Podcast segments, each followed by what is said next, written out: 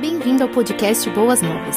Ouça agora uma mensagem ministrada pelo pastor Adalberico Rocha. Que bom podemos estar aqui nessa quarta-feira. Todos vocês são muito bem-vindos. Quero lembrá-los que nós estamos trabalhando aqui temas, temas livres, nós não estamos trabalhando séries. E hoje eu quero falar quando Deus não muda situações.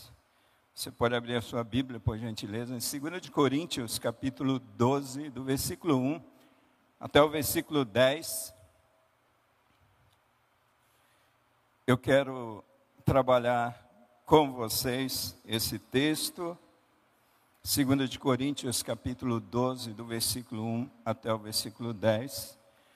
E o tema de nossa mensagem é quando Deus não muda situações. Eu tenho aqui o texto impresso e eu quero ler para vocês na NVT, na nova versão transformadora, que é uma versão da editora Mundo Cristão. Mas vocês terão aí no telão a versão que é a NVI, nova versão internacional. E nós vamos ler o texto bíblico que diz assim: é necessário prosseguir com meus motivos de orgulho, mesmo que isso não me sirva de nada. Vou lhes falar agora das visões e revelações que recebi do Senhor. Conheço um homem em Cristo que, há 14 anos, foi arrebatado ao terceiro céu. Se foi no corpo ou fora do corpo, não sei, só Deus o sabe. Sim, somente Deus sabe se foi no corpo ou fora do corpo. Mas eu sei que tal homem foi arrebatado ao paraíso e ouviu coisas tão maravilhosas que não podem ser expressas em palavras, coisas que a nenhum homem é permitido relatar. Da experiência desse homem, eu teria razão de me orgulhar, mas não o farei. Na verdade, minhas fraquezas são minha única razão de orgulho. E aqui eu quero abrir um parêntese. Esse homem, o qual o apóstolo Paulo se refere, é ele próprio, não é nenhum outro homem a não ser ele mesmo. Se quisesse me orgulhar, não seria insensato de fazê-lo, pois eu estaria dizendo a verdade, mas não o farei, pois não quero que ninguém me dê crédito além do que pode ver em minha vida ou ouvir em minha mensagem. Ainda que eu tenha recebido revelações tão maravilhosas, portanto, para evitar que eu me tornasse arrogante, foi-me dado um espinho na carne, um mensageiro de Satanás para me atormentar e impedir qualquer arrogância. Em três ocasiões supliquei ao Senhor que eu removesse. Mas ele disse: Minha graça é tudo de que você precisa. Meu poder opera melhor na fraqueza. Portanto, agora fico feliz de me orgulhar de minhas fraquezas, para que o poder de Deus opere por meu intermédio.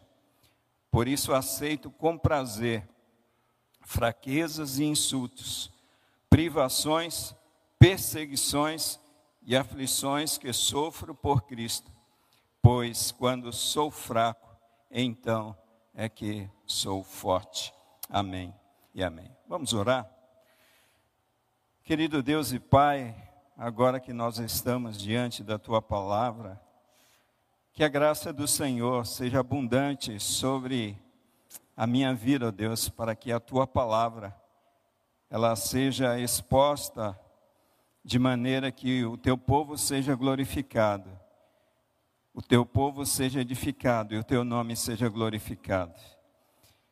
E eu quero fazer aquela oração, Pai, aquela oração que o salmista faz no Salmo 119, quando ele diz: Desvenda os meus olhos, para que eu veja as maravilhas da tua lei. Desvenda, Senhor, os nossos olhos, para que nós vejamos as maravilhas da tua santa e bendita palavra. Este é o meu desejo, esta é a minha oração. Eu oro a Ti no nome de Jesus. Amém e amém. Quando Deus não muda situações, e aqui eu quero fazer uma pergunta: a oração muda ou não muda situações, amados? Eu vi um banner que está escrito assim: a oração muda situações. Você quer que Deus mude a sua vida? Então ore com fé e verás o milagre. A oração muda situações. Mas o tema da minha reflexão é quando Deus não muda situações. Afinal de contas, a oração ela muda ou não muda as situações? Para você que está nos acompanhando de casa, as orações, elas mudam ou não mudam as situações? Essa é uma pergunta que inquieta a nossa alma, nosso coração. E a gente fica até assim, meio sem jeito de trazer alguma afirmação com relação a isso. Mas, amados, a Bíblia descreve diversas histórias em que a oração de servos e servas de Deus mudou situações. Está na Bíblia, está muito claro e muito conhecido de nós. Por exemplo, Isaac. Isaac, filho de Abraão, ele casou-se com Rebeca, vocês sabem disso. Mas vocês também sabem que Rebeca, ela não podia ter filhos. Por ser um homem de oração, nós podemos ver na narrativa bíblica, Isaac orou por sua esposa, Rebeca. E alguns estudiosos, alguns teólogos dizem que Isaac orou pelo menos por 20 anos para que a sua mulher concebesse, e Deus concedeu-lhe o aumento de sua família com dois filhos gêmeos. Um outro exemplo, o rei Ezequias. A Bíblia fala a respeito desse rei que orou e chorou diante da presença do Senhor mediante uma sentença de morte. Ezequias estava com uma enfermidade muito grave. Isaías, profeta de Deus, filho de Amós, Isaías trouxe essa sentença de morte e esse rei, Ezequias, ele orou, ele chorou na presença de Deus e a oração foi respondida assim, ó, muito rapidamente. Isaías fechou a porta e saiu, e Deus já trouxe a resposta para Isaías, para voltar e falar para Ezequias que Deus lhe concederia mais 15 anos de vida curando-o daquela enfermidade. Um outro personagem que nós encontramos na Bíblia é Daniel.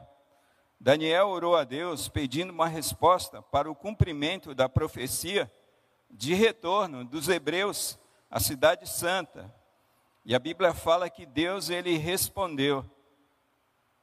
Então, o que a gente observa é que Deus ele dá tanta importância à oração que Tiago ele chega a comentar na sua epístola, no capítulo 5, versículo 17, que Elias era um homem sujeito às mesmas paixões que nós, e orando, pediu que não chovesse, e por três anos e seis meses não choveu sobre a terra.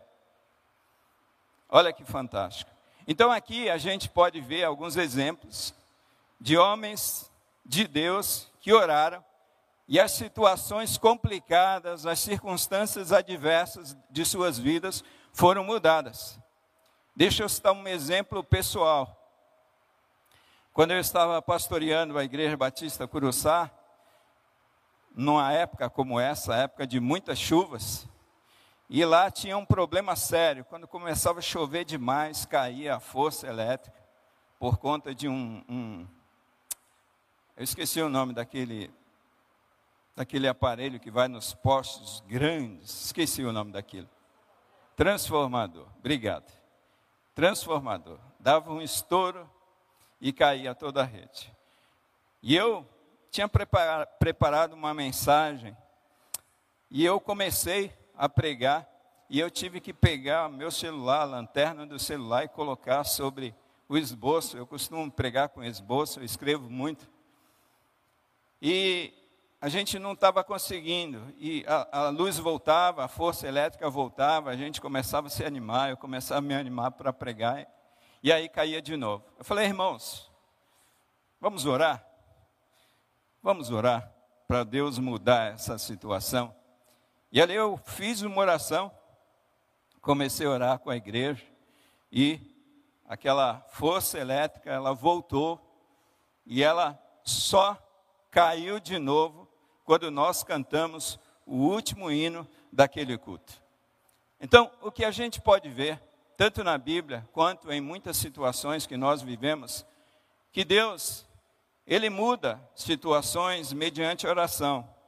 Mas o fato, amados, que nesse texto de 2 de Coríntios, capítulo 12, do versículo 1 até o versículo 10, nós encontramos aqui o apóstolo Paulo um grande homem de Deus, um homem piedoso, um homem de dores, um homem de pregação, um homem de obras, um homem de milagres, um homem de sinais, um homem de oração, um homem de intimidade com Deus, a tal ponto de Paulo, conforme vocês observaram na leitura desse texto, desfrutar dessa tremenda revelação de Deus onde ele foi arrebatado ao terceiro céu, onde ele foi arrebatado até o paraíso.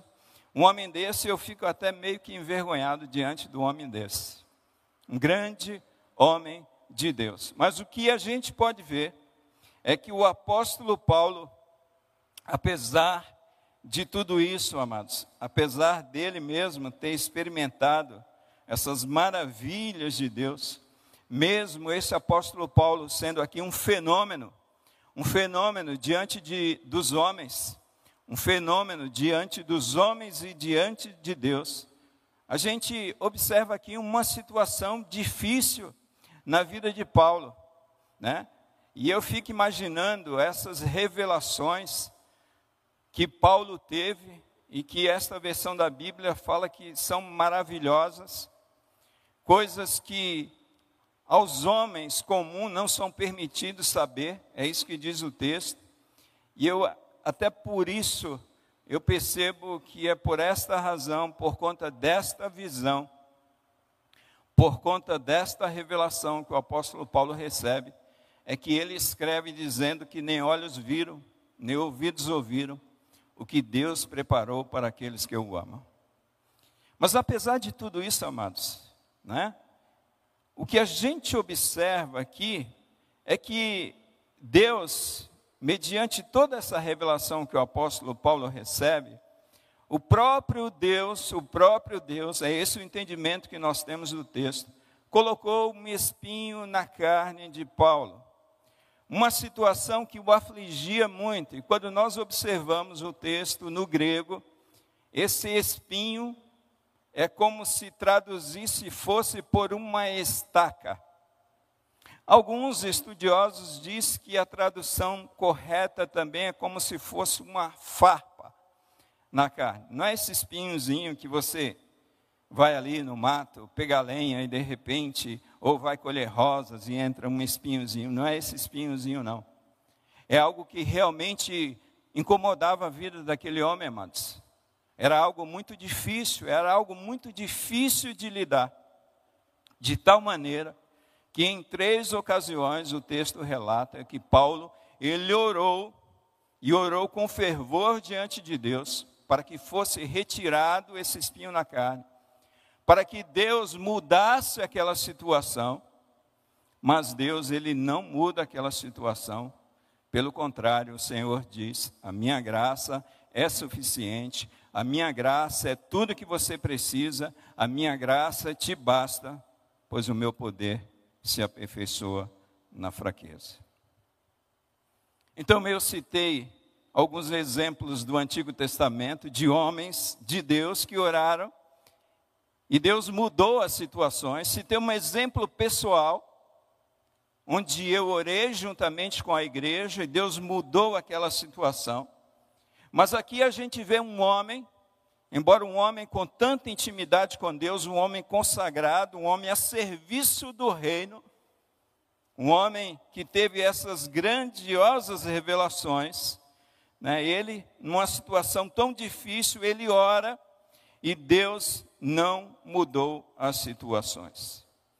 Amados irmãos, existem momentos em nossas vidas em que nós oramos e que Deus não muda as situações. Nós oramos muitas vezes com relação ao nosso trabalho, quem sabe aquele chefe difícil de você lidar, aquela pessoa que é intragável, quando você acorda pela manhã, só de você pensar, você fala: Meu Deus, eu estou sem a mínima vontade de ir lá.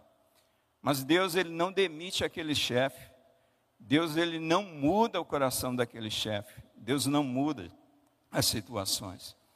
Muitas vezes é a questão financeira onde você ora, ora, ora e nada acontece. A situação financeira não, não melhora. Os negócios, pelo contrário, em vez de dar um up, né, dar um down, vai lá para baixo. Muitas vezes são os relacionamentos. Os relacionamentos entre os irmãos em Cristo. Pessoas difíceis que nós temos que lidar no nosso convívio na igreja, os nossos relacionamentos dentro da nossa própria casa, na própria família. Quantas vezes é difícil, amados, e a gente ora, Deus, muda o coração, muda o coração dele, muda o coração dela, muda o coração dessa pessoa, muda o coração do pastor, do meu pastor. A gente ora, mas Deus, ele não muda as situações. Mas por que será que Deus não muda situações? Por que será, amados? Por que será que Deus ele não mudou essa situação na vida de Paulo? E muitas vezes, queridos, nem adianta fazer campanha de oração, porque Paulo fez. Ele fez uma campanha de oração. E Deus não mudou. Então, muitas vezes a gente está orando, pedindo para Deus mudar aquela situação na nossa vida, e a gente não sabe que a gente está pedindo mal para Deus. A gente não tem essa compreensão, amados. É por isso que a Bíblia diz que os nossos pensamentos não são os pensamentos de Deus. Os caminhos de Deus não são os nossos caminhos, os planos de Deus não são os nossos planos. Quantas pessoas, quem sabe, estão fazendo aí intermináveis campanhas de oração para a vida financeira melhorar, mas não melhora. Mas por que não melhora? Por que é que Deus não melhora? Por que é que Deus não estala o dedo e tua conta do vermelho vai para o azul, para o verde, ou sei lá que cor? Por que isso não acontece em nossas vidas? Deus não muda, amados, situações, porque Deus, Ele deseja mudar a nós. Deus muitas vezes ele não muda as circunstâncias difíceis que nós estamos lidando na nossa vida, porque ele deseja mudar a nós. Muitas vezes Deus não muda o coração daquela pessoa onde você tem muitos atritos, porque ele precisa mudar a você. E ele vai mudar a você a partir daquela situação difícil a partir daquele temperamento difícil. É muito fácil, queridos, nós termos paciência com pessoas maleáveis, é muito fácil. Agora, vai ter paciência com pessoas difíceis. Vai ter paciência com pessoas que vivem fazendo fofoca. Vai ter paciência com pessoas muito explosivas, pessoas provocativas. É difícil, né? Mas é nessas circunstâncias, são nessas situações, que Deus vai nos mudando, Deus vai trabalhando em nós. E é por isso que muitas vezes a gente, quando olha para um texto como esse, a gente começa a olhar para a história de nossa vida, situações difíceis que nós estamos enfrentando, e nós oramos, nós fazemos campanha, nós jejuamos, e, e não há mudanças. Por quê? Porque Deus deseja nos mudar. É por isso que Deus não muda as situações. Será que Deus não muda porque não pode? A Bíblia diz que acaso há coisa demasiadamente difícil para Deus, impossível para Deus? De maneira alguma. Será que Deus não muda porque Ele está de mal conosco? Está de mal comigo, pastor. Eu tenho frequentado pouco os cultos. Eu tenho contribuído pouco. Eu não tenho sido infiel. Eu acho que é por isso que Deus não tem mudado essa situação na minha vida. Amados, a gente se esquece que a Bíblia diz que até quando nós somos infiéis, o nosso Deus é fiel. Mas a fidelidade de Deus não é permissão, não é chancela para a gente ser infiel. A gente precisa entender isso. Deus não muda situações porque Deus está ocupado demais com esse universo. Quem sabe Deus está distraído? Absolutamente, amados. A Bíblia fala que o nosso Deus é aquele que tudo vê, tudo vê. Então, a razão pela qual, quando a gente olha para esse texto, a gente percebe que Deus não muda as situações, é porque Deus deseja mudar os seus filhos. Deus deseja nos mudar, amados. E é isso que Deus está fazendo em cada situação, onde Ele não muda a situação, mas circunstância. Nesse texto, a gente pode aprender aqui algumas verdades, algumas lições importantes que Paulo experimenta, porque Deus não muda essa situação do espinho na carne de Paulo. E a primeira verdade, a primeira lição que eu aprendo é que Deus ele usa as situações para corrigir o nosso coração. A primeira verdade que eu aprendo com esse texto, que eu aprendo com Paulo, com a experiência de Paulo, que Deus ele não muda aquela situação, Deus não retira o espinho na carne, porque Deus deseja corrigir o nosso coração. Deus desejava corrigir o coração de Paulo. Olhe no versículo 7.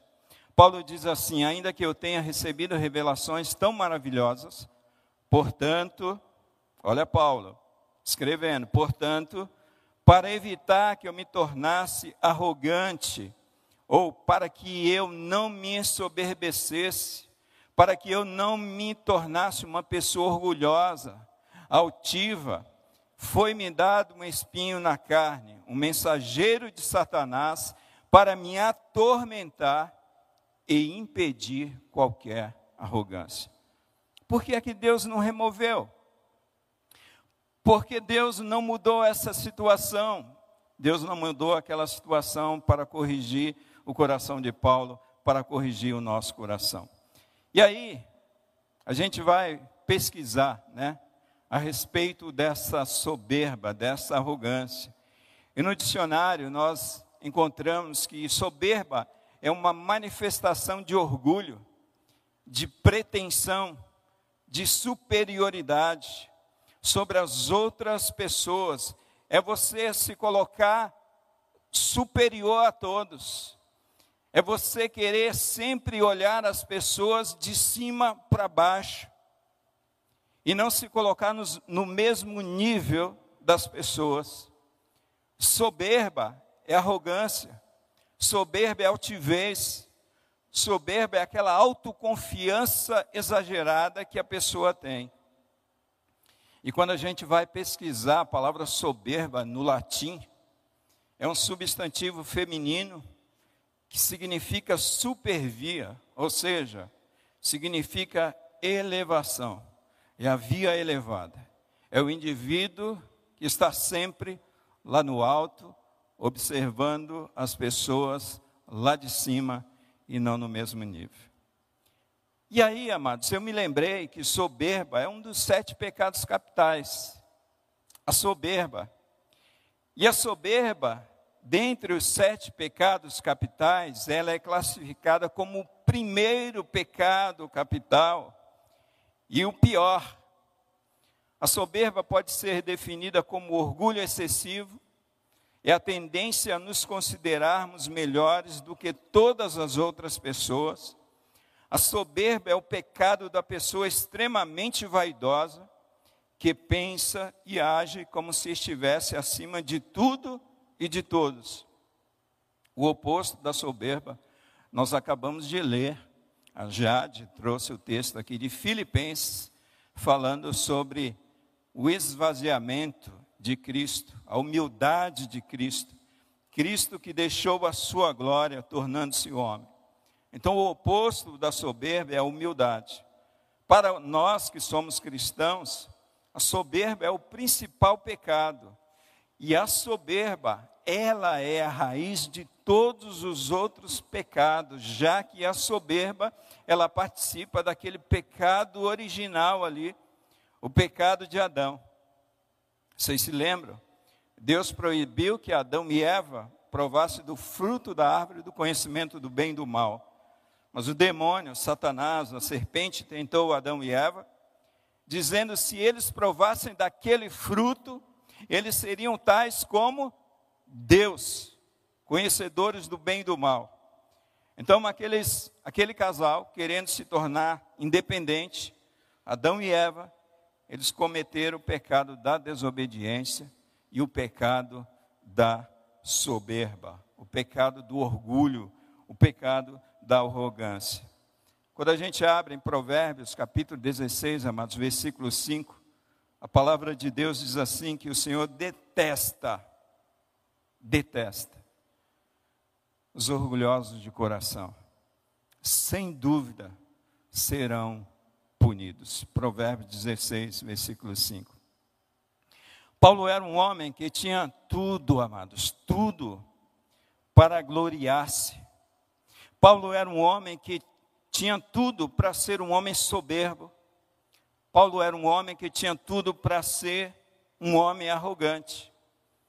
Se vocês já leram né, o contexto anterior, Paulo ele vai dar todo o currículo dele no contexto anterior por quê? Porque ele está combatendo os falsos apóstolos. Os falsos apóstolos que estão pervertendo a igreja de Corinto. E aí, Paulo, ele apresenta todo o seu currículo. Não que Paulo fosse um homem arrogante. Tanto é que ele diz: Ó, oh, eu estou falando na carne aqui para vocês. Mas não é dessa maneira que eu penso. E a gente vê ali um homem com uma excelente educação, tanto cultural quanto religiosa. Um homem que falava várias outras línguas, e não são línguas estranhas, como muitas pessoas afirmam, mas línguas inteligíveis, idiomas. Paulo falava. Paulo, ele, ele, ele experimentou manifestações extraordinárias de Deus, amados, no seu ministério, na sua vida, e além disso, quando você lê o livro de Atos, Paulo teve alguns encontros com Cristo ressurreto. Então, quando nós observamos a vida desse homem, esse homem ele tinha tudo. Ele tinha combustível suficiente para ser uma pessoa arrogante, uma pessoa soberba. E o que que Deus fez? Foi necessário entrar o espinho na carne para conter a soberba, para conter a arrogância. E é isso que muitas vezes Deus faz conosco. Deus põe um espinho na carne, o espinho entra para que saia a arrogância, a soberba e altivez. Então, a primeira lição, amados, que nós aprendemos com a vida desse homem, com a experiência do apóstolo Paulo, é que Deus, ele usa as situações para corrigir o nosso coração. Deus está fazendo isso o tempo todo conosco, em situações que Ele não tem mudado. Irmãos, a Bíblia fala que o nosso coração é enganoso, mais do que todas as outras coisas. Quem o conhecerá? Eu, Senhor, a palavra de Deus diz: eu examino os corações, eu esquadrinho os corações. Uma das, uma das, um dos critérios pelos quais nós seremos julgados por Deus serão as nossas motivações. Porque muitas vezes a gente está fazendo coisas boas, coisas boas na igreja, coisas boas para as pessoas, mas a motivação do nosso coração não é fruto de amor, não é. Muitas vezes é querer ser reconhecido pelos homens. Muitas vezes é a própria arrogância para mostrar que é o cara e que é o máximo. E é por essa razão, amados, que o salmista diz: sonda-me, ó Deus, conhece o meu coração, vê se há em mim algum caminho mau e me guia pelos caminhos retos. Segunda lição, amados, que eu aprendo com essa experiência do apóstolo Paulo, é que Deus usa as situações para dependermos mais de Deus. Deus usa essas situações difíceis para dependermos mais de Deus. Olhem comigo o versículo 9. Versículo 9 diz assim: Mas ele disse: Minha graça é tudo de que você precisa.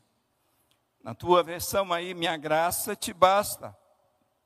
Na tua versão aí, minha graça é suficiente. Meu poder opera melhor na fraqueza.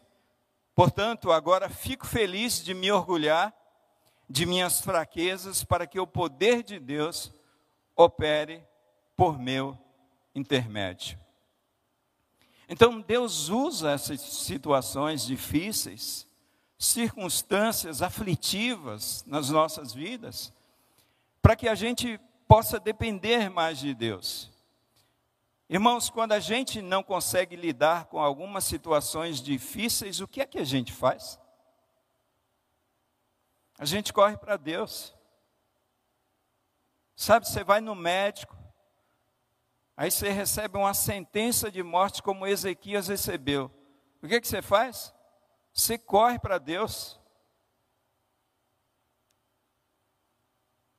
Você perdeu o controle dos seus filhos.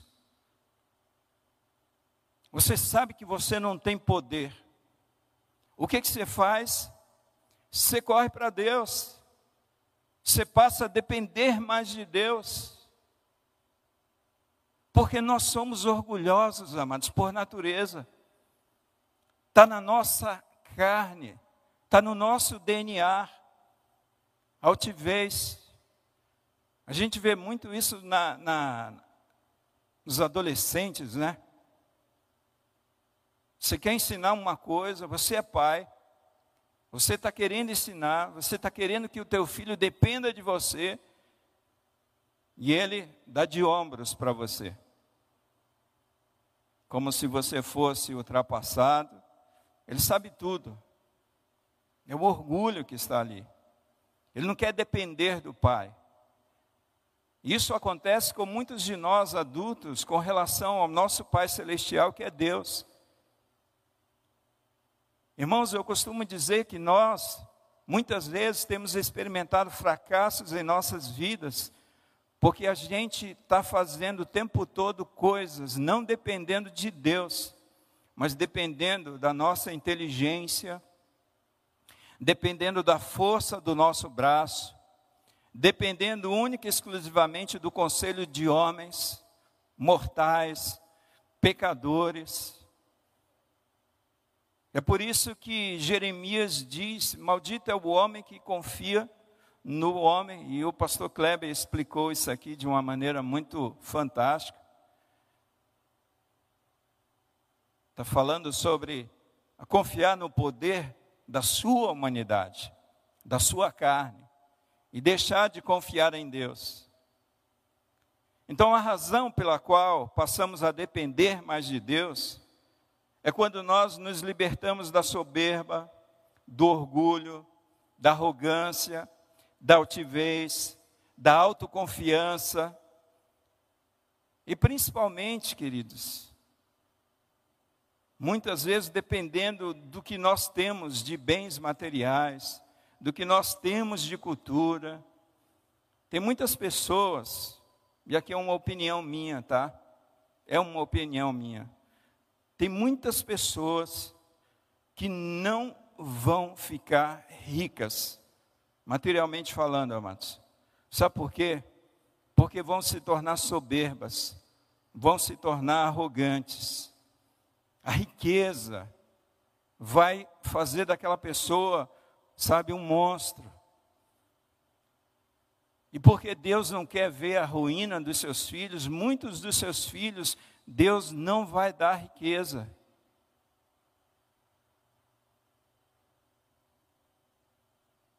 E nós precisamos depender mais de Deus. Isso acontece, sabe, quando a nossa altivez cai por terra.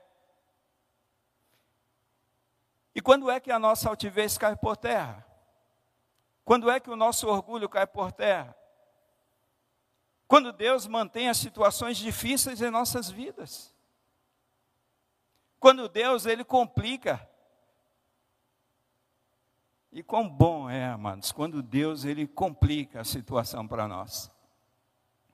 Porque a gente passa a depender mais de Deus.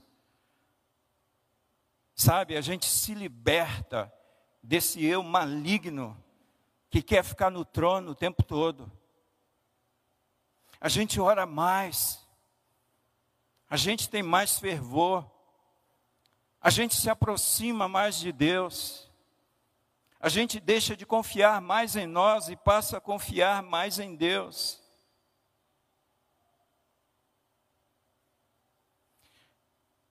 Mas Paulo era um homem altivo, orgulhoso, pastor. Nas atitudes de Paulo, eu não vejo Paulo como um homem orgulhoso, soberbo e arrogante. Sabe por quê?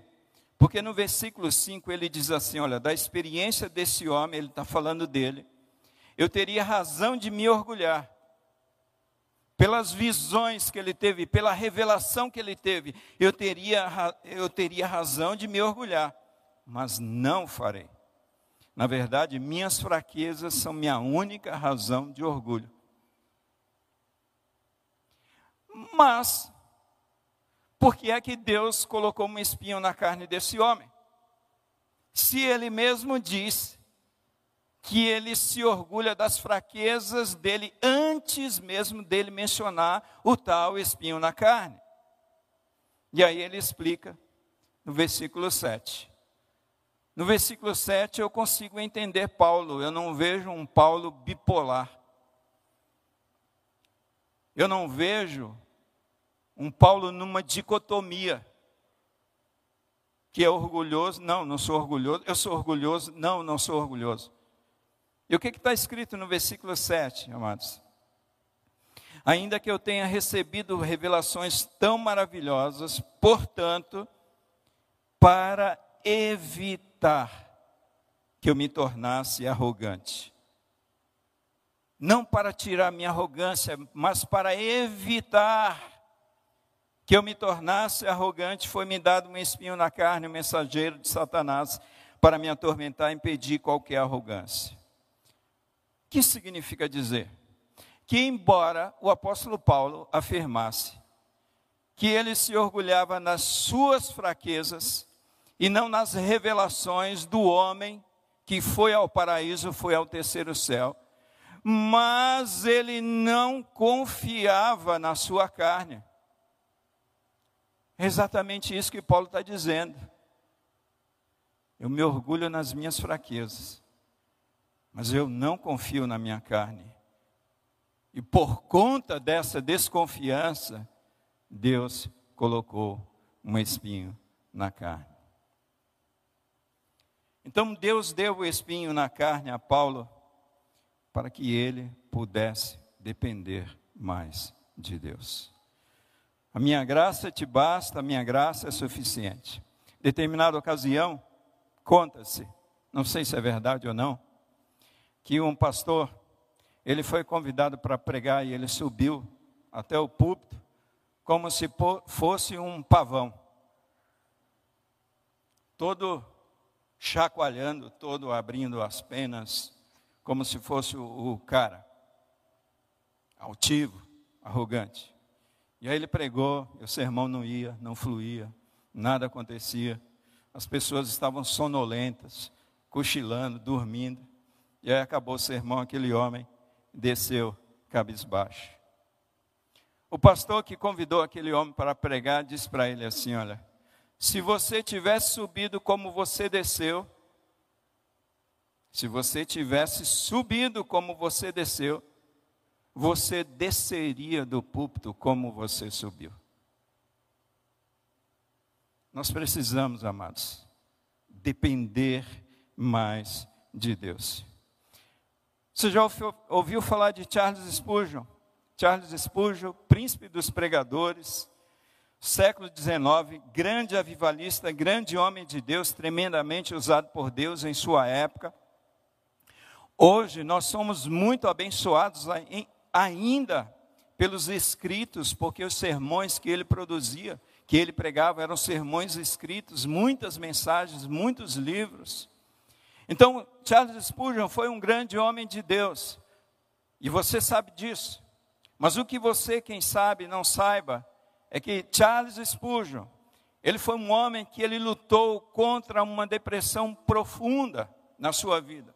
A tal ponto que alguns cultos, os diáconos da igreja de Spurgeon, eles percebiam que já estava dando o horário, que Spurgeon não chegava para, para pregar, eles saíam da igreja, eles iam até a casa de Spurgeon. E eles tiravam Spurgeon da cama para pregar o sermão. E aquele homem pregava poderosamente a palavra de Deus, mesmo naquela situação e naquela circunstância. Sabe qual é o segredo? O segredo é que Spurgeon era um homem de oração, era um homem que dependia tremendamente de Deus.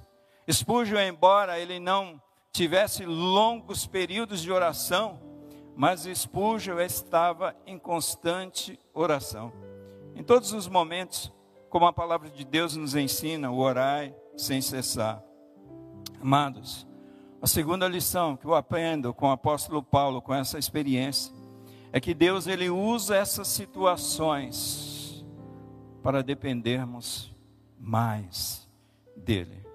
Terceiro e último lugar, Deus usa essas situações adversas para termos mais de Deus.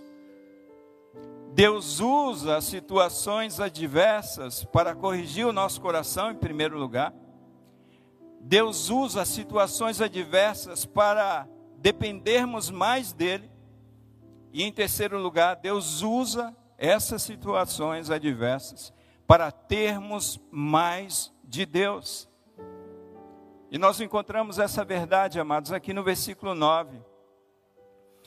Mas ele me disse: Minha graça é tudo de que você precisa, meu poder opera melhor na fraqueza.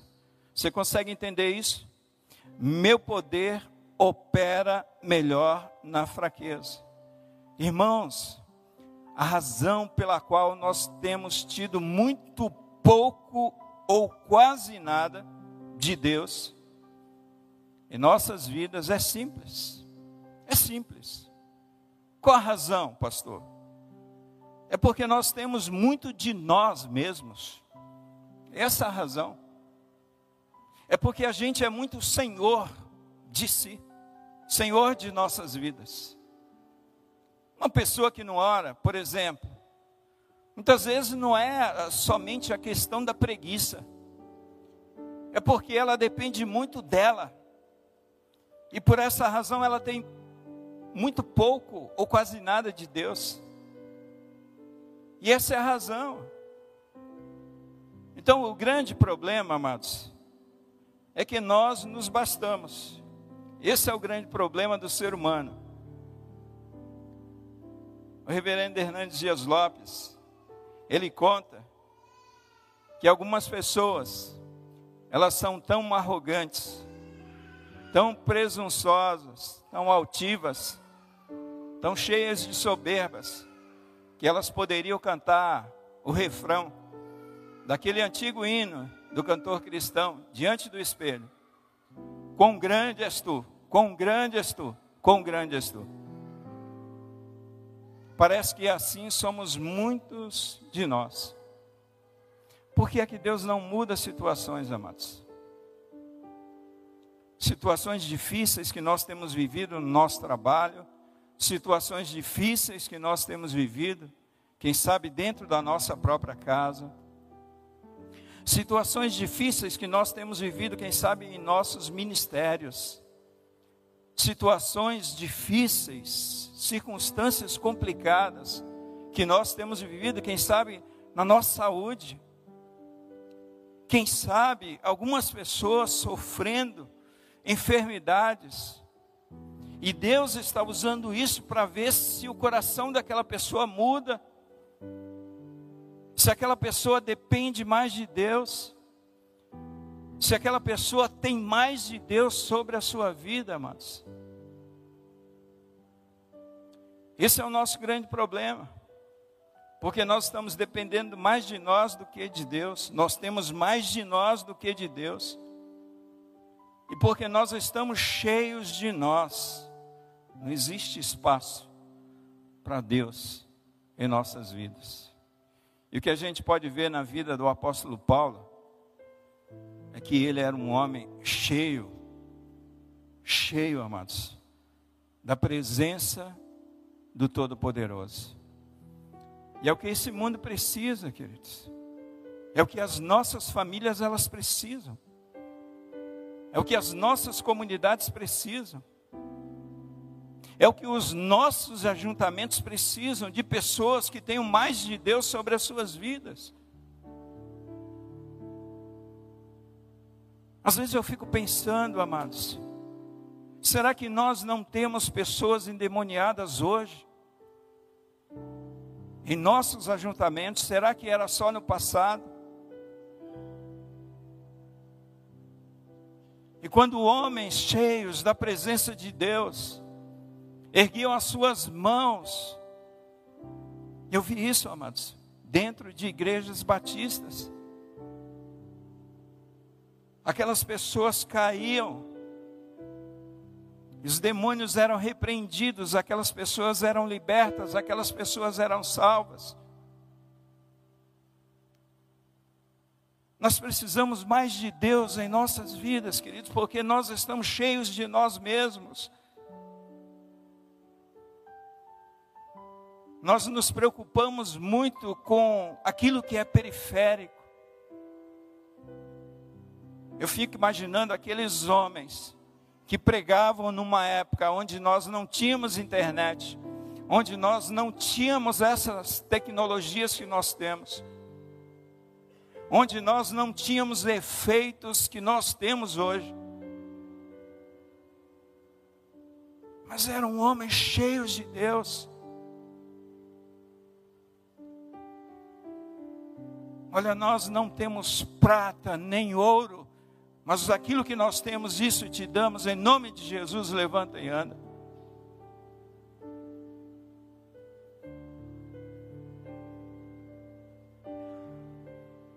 Irmãos, nós estamos cheios de nós mesmos.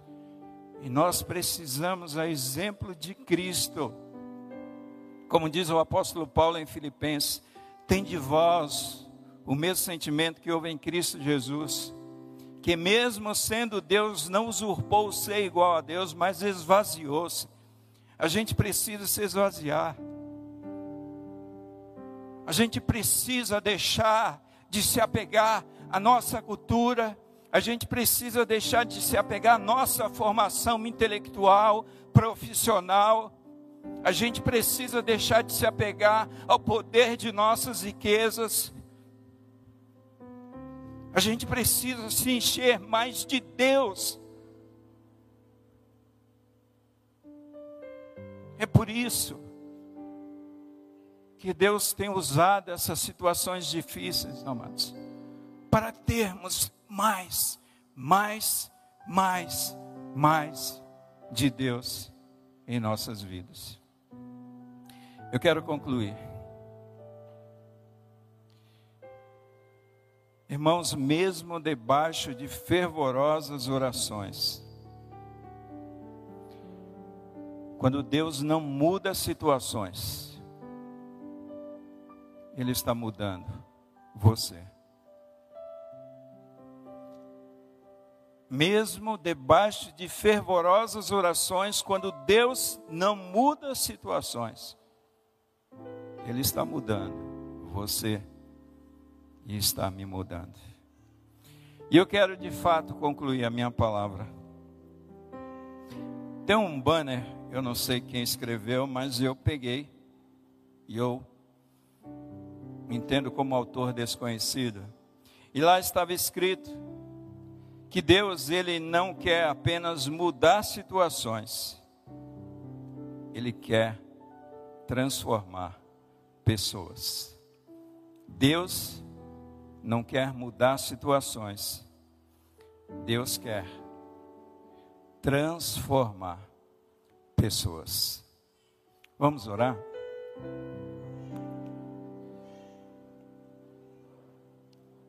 Querido Deus, nosso Pai, diante da tua palavra, Deus, que foi exposta, nós queremos te agradecer, ó Deus, porque olhando para a vida de Paulo, nós podemos entender muito daquilo que tem acontecido com as nossas vidas.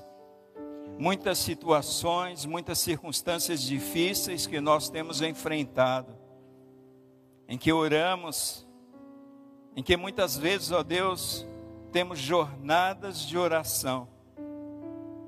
E sempre perguntando a Deus por quê e não perguntamos para quê. E agora entendemos, ó Deus, porque o Senhor deseja nos mudar. O Senhor deseja corrigir o nosso coração pecaminoso. O Senhor deseja que dependamos mais de Ti, Pai. E o Senhor deseja que tenhamos mais de Ti, para o louvor e para a glória do Teu nome. Assim eu oro, no nome de Jesus. Amém. Você ouviu o podcast Boas Novas?